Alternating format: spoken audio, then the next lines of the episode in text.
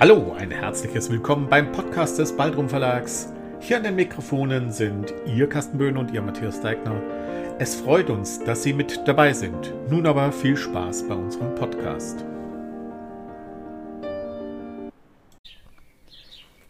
Herzlich willkommen zu unserem Podcast. Heute ein wenig anders wie sonst.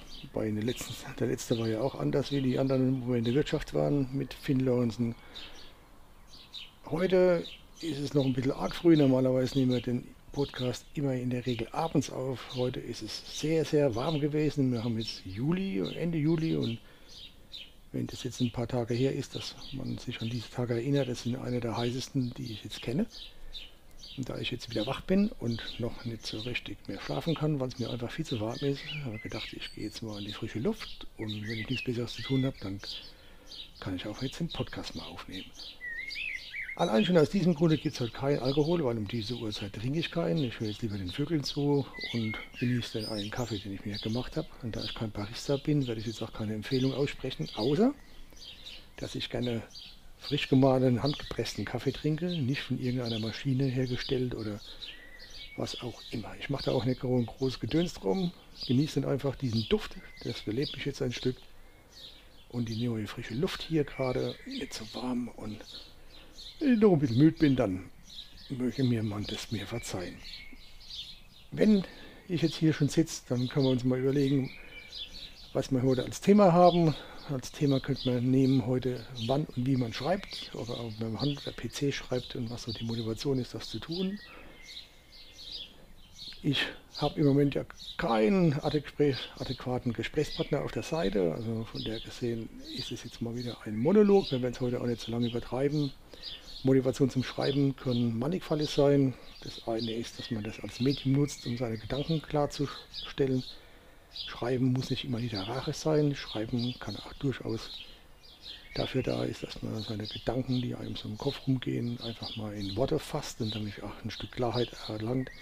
Kann ich jedem nur empfehlen, der ein bisschen durcheinander ist, dass man sich hinsetzt und versucht, ein Stück weißes Papier zu benutzen und auch entsprechend dann mit Buchstaben und Sätzen die Worte und die Gedanken so zu formulieren, dass man ein Stück Klarheit erreichen kann. Hilft, hilft wirklich und kann auch einiges lösen, wenn es da irgendwelche Gedankenknoten im Kopf gibt. Wenn wir an einem Verlag sind, dann haben wir logischerweise auch einen literarischen Anspruch, dass die Leute schreiben. Also wir werden jetzt hier keine Texte nehmen, die wir ähm, sehen, dass es irgendwelche Gedankenfolgen sind, wo Leute einfach so Spaß haben, das niederzuschreiben, das ist auch okay. Als therapeutischer Ansatz wohlgemerkt. Es gibt auch Bücher, die veröffentlicht worden sind, die auch einem therapeutischen Ansatz folgen, wo man das durchaus mitbekommt, dass Leute sich das von der Hand geschrieben haben. Typisches Beispiel da dafür ist eigentlich auch jemand, den ich nachher als Literar nenne. Und nachher kann ich auch gleich machen als Idee. Aber der Matthias, da, ich haben uns bei einem vorhergehenden Podcast mal drüber unterhalten, sind beide erschreckend drauf gekommen, dass wir beide diesen Autor sehr, sehr gerne mögen. Und zwar Wolfgang Borschert, das ist ein Literat, der schon ganz, ganz lange nicht mehr lebt, der ganz Übles erlebt hat im Krieg, der auch nicht sehr alt geworden ist, weil er sehr krank war, ist nur 26 Jahre alt geworden. Hat auch jetzt nicht die Masse geschrieben, es war also kein Goethe, hat auch nicht den Anspruch von einem Goethe. Aber das, was er geschrieben hat, die Kurzgeschichten und vor allem seine Gedichte, das sind Texte, die einem so unter die Haut gehen und das schon einen therapeutischen Ansatz hat. Es ist unheimlich bewegend, was er schreibt und die Ideen, die er da umgesetzt hat, sind sehr bewegend. Er hat auch ein Drama geschrieben, das heißt Draußen vor der Tür, das ist so sein bekanntestes Stück, wo es darum geht, dass einer aus dem Krieg, er ist ja um den Zweiten Weltkrieg herum, hat er ja gelebt und hat es auch erlebt als Soldat, nach Hause kommt und dann feststellt, dass er keine Heimat mehr hat, ne, weil seine Frau auch dachte, er lebt nicht mehr und hat sich einen anderen Mann gesucht. Das sind ähm, reale Geschichten, die er beschrieben hat und ich war so um die 18 bis 20 Jahre alt, als ich seine Texte zum ersten Mal gesehen habe und habe mir dann alles besorgt und gelesen. Kann ich jedem nur ans Herz legen, ist sehr, sehr bewegend. Nur bitte nicht lesen, wenn man gerade sowieso in einer depressiven Phase ist, weil dann geht es einem nicht gut danach. Also man, man, sollte schon ein bisschen gestärkt sein und stabil, um sich mit den Texten auseinanderzusetzen. Ansonsten sehr, sehr lesenswert. Wolfgang Barscher, jetzt haben wir mal das, was wir sonst an den Schluss stellen, mal vorgestellt. vorangestellt. Auch er hat mitgeschrieben, er wollte Schauspieler werden und Kabarettist und hat eben seine Gefühle da zum Thema gemacht, was viele Literaten ja auch machen. Also es ist ja kein Geheimnis, dass viele Leute, die schreiben, die innersten Gefühle von sich selbst versuchen aufs Papier zu bringen. Papier ist eines der Medien, wo man schreiben kann. Ich war früher ein großer, großer Verfechter davon, dass wahre Literatur nur stattfindet, wenn man das aufs Papier schreibt. Also wirklich ein Blatt Papier hinlegt, einen Kugelschreiber oder einen Füllfederhalter in die Hand nimmt und da seine Worte schreibt.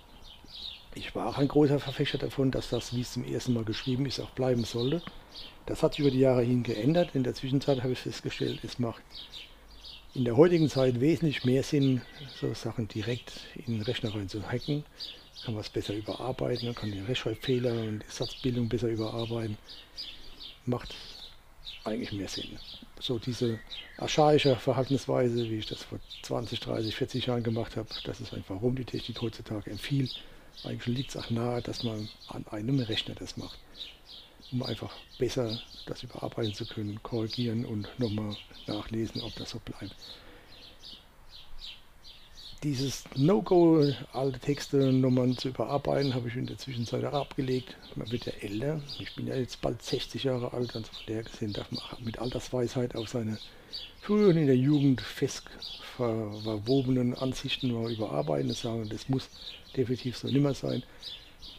Weil man dann doch noch mal feststellt, dass der eine oder andere, die eine oder andere Kante und mm, Umformulierung den Text einfach besser zum Lesen bringt oder auch besser macht. Ist er lernfähig dazu. Ich kann eben nur empfehlen, wenn er so versucht, seine Gedanken ein Stück zu formulieren, dass man das Schreiben dann wirklich nutzt. Dass man das eben nicht auf Papier macht, sondern am Rechner, wenn man damit was anfangen will, wenn man hingeht und sagt, ich will das jetzt eigentlich nur machen, um mich zu sortieren, dann ist es etwas, wo man doch hingehen sollte und guckt, dass man das vielleicht dann doch auf Papier macht, in Tagebuchform oder wie auch immer gerade. Hat nicht für umsonst diesen Charakter des Tagebuches, dass man danach später mal wieder mal zurückgreifen kann und wieder Dinge erlebt, die man dann schon längst wieder vergessen hat. Hat manchmal was sehr Berührendes. Es gibt viele Gründe, warum er anfängt. Es gibt die wenigsten, die hingehen und dann auch den Mut haben, das ähm, zu veröffentlichen. Und das hatten wir ja schon bei Pseudonymen, dass man das dann eben unter einem anderen Namen macht oder was auch immer. Es wiederholt sich alles ein Stück. Schreiben, die Motivation kann sein, dass man das eigentlich regelmäßig macht. Es gibt Leute, die wollen jeden Tag was schreiben oder nehmen sich auch Ziele vor, jede Woche was zu schreiben. Es gibt andere, die schreiben tagelang oder wochenlang oder manchmal monatelang gar nichts bis sie dann so weit sind, dass sie wieder die Muse küsst und sie wieder Ideen entwickeln und das Ganze reif genug ist, dass es so weit ist, dass man das in Worte formuliert. Manche Gedanken verfolgen eine Woche und Monate lang, bevor man das so in Worte fassen kann, dass man damit zufrieden ist. Sollte man sich auch die Zeit dazu nehmen. Das ist jedem selbst überlassen und jeder muss auf sein Stück Weg finden. Ich bin kein Freund von Vielschreiberei von der gesehen kann ich das jedem so zugestehen, Matthias ist ein Stück anders drauf. Der ist ein Freund von Vielschreiberei und sagt, man muss regelmäßig schreiben, damit man sich da entwickelt. Äh, schreiben und Literatur an sich, das ist immer etwas, was sehr individuell ist, wo es meines Erachtens überhaupt gar keinen Grund gibt, da irgendwelche Vorschriften zu machen. Es macht es nicht besser, wenn man viel schreibt, es macht es auch nicht besser, wenn man wenig schreibt. Hängt auch immer davon ab, dass derjenige, der das liest, dann auch am Schluss sich damit identifizieren kann, auseinandersetzen kann und sich da hingehend eröffnet. Ob ich jetzt viel Schreiber bin und jemand nicht erreiche oder wenig Schreiber bin und jemand nicht erreiche, gibt sich nichts. Und wenn ich etwas schreibe, ob viel oder wenig, wo derjenige dann mitbekommt, das ist etwas, was einen berührt, wo man sich dann auch damit identifiziert oder auseinandersetzt oder neugierig wird, dann hat man alles gewonnen. Deswegen ist die Art und Weise, wie ich es schreibe, ob Papier, PC, viel oder wenig, vollkommen egal. Hauptsache man macht's. Andere sind kreativ, indem sie Musik machen oder Theater spielen oder auch nur sich im Garten verweilen und versuchen auf der Terrasse Pflanzen zu ziehen, haben da ihre Freude dran. Andere Leute machen das eben in einer Form, dass sie Worte benutzen und hier kreativ sich austoben und das ist ja vollkommen legitim. Jedem nach seiner Fasson. Gut.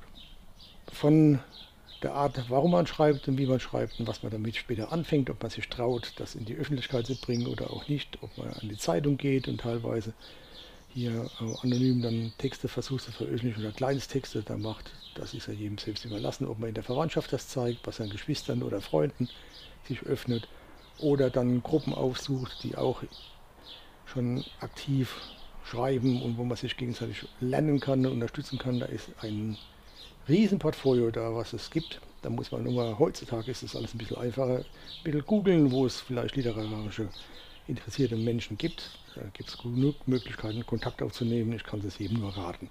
Ist sehr befruchtend alles. Bevor man das allein im Kämmerlein macht und eigentlich nie weiß, ob das, was man macht, eigentlich so ist, wie man das braucht oder ob das gut ankommt, ob die Ideen einen erreichen oder nicht. Darüber haben wir es auch schon gehabt. Deswegen, es ist jetzt früh und ich merke es doch, es ist ein bisschen frischer. Mir wird es gerade ein bisschen kalt. Von der gesehen relativ kurz heute der Podcast.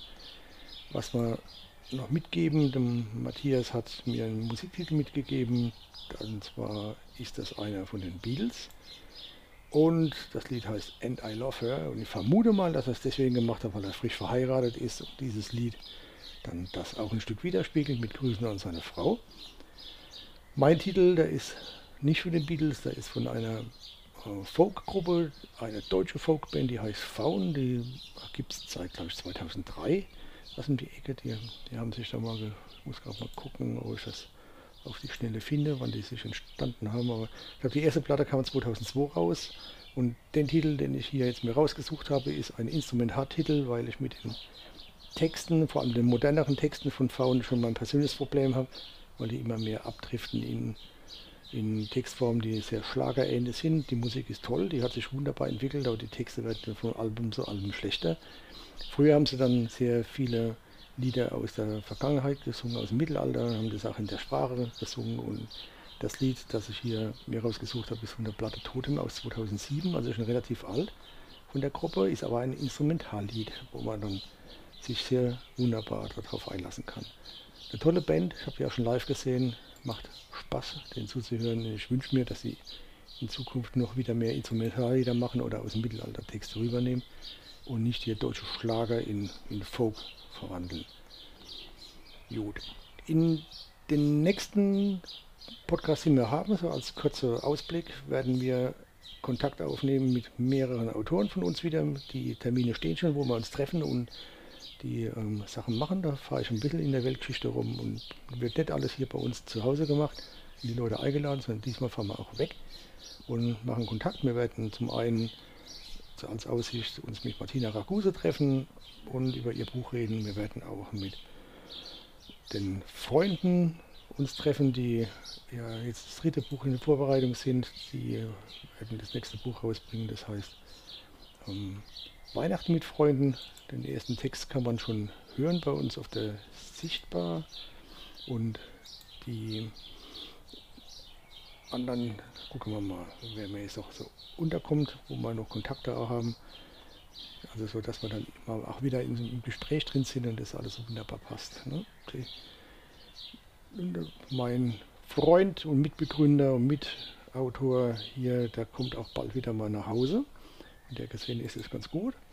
Und dann werden wir auch mal wieder einen Austausch haben. Er hat schon die Idee, dass wir das Ganze vielleicht mal auf Video aufnehmen. Und dann habe ich noch eine Verabredung mit Katrin Thiemann. Auch die werde ich bei sich in ihren heiligen Hallen besuchen und mit ihrem Buch über ihr Buch reden in der zweiten Reihe. Sodass wir bis Ende des Jahres noch mit mindestens zwei Autorinnen reden, mit den Freunden zum Teil reden. Und Matthias wird dann auch immer dabei sein. Dann müsst ihr mir nicht alleine mehr zuhören und dann macht das Ganze wieder mehr Laune das wäre es für heute. Das sind jetzt mal knapp 14 Minuten und, und, nicht so lange wie es letztes Mal war mit Finn, wo wir ja fast 80 Minuten miteinander gesprochen haben. Unabhängig davon wünsche ich euch eine gute Zeit und ich wünsche mir, dass die Hitze bald aufhört, dass man mal wieder gut schlafen kann. In diesem Sinne, eine gute Zeit.